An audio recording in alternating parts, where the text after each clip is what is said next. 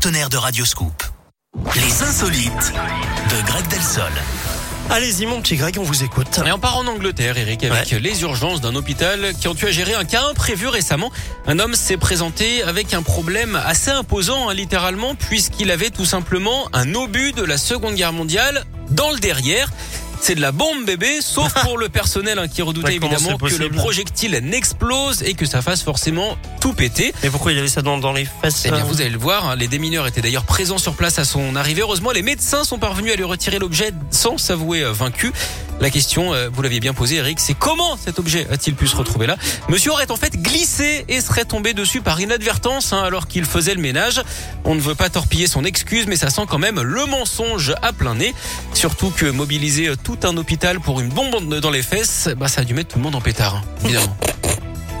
Très bien, c'est surprenant. On y- on y croit pas, cette excuse, hein. Non, non, bah, bien sûr que non. Je je pense qu'il s'amusait. Vraiment, ceux qui Euh, arrivent avec des, 10 des objets insolites comme ça dans le fondement, Ceux qui s'amusent. Ouais, oh, je suis Euh, tombé dessus. Non, c'est vraiment pas de J'ai bol. glissé, pas de bol, hein, vraiment. Du tout. bon, euh, merci beaucoup Greg. Je vous en prie. tout cas, à tout à l'heure. À tout à l'heure. Dans une heure, on remet ça. La suite des tubes avec Calvin Harris.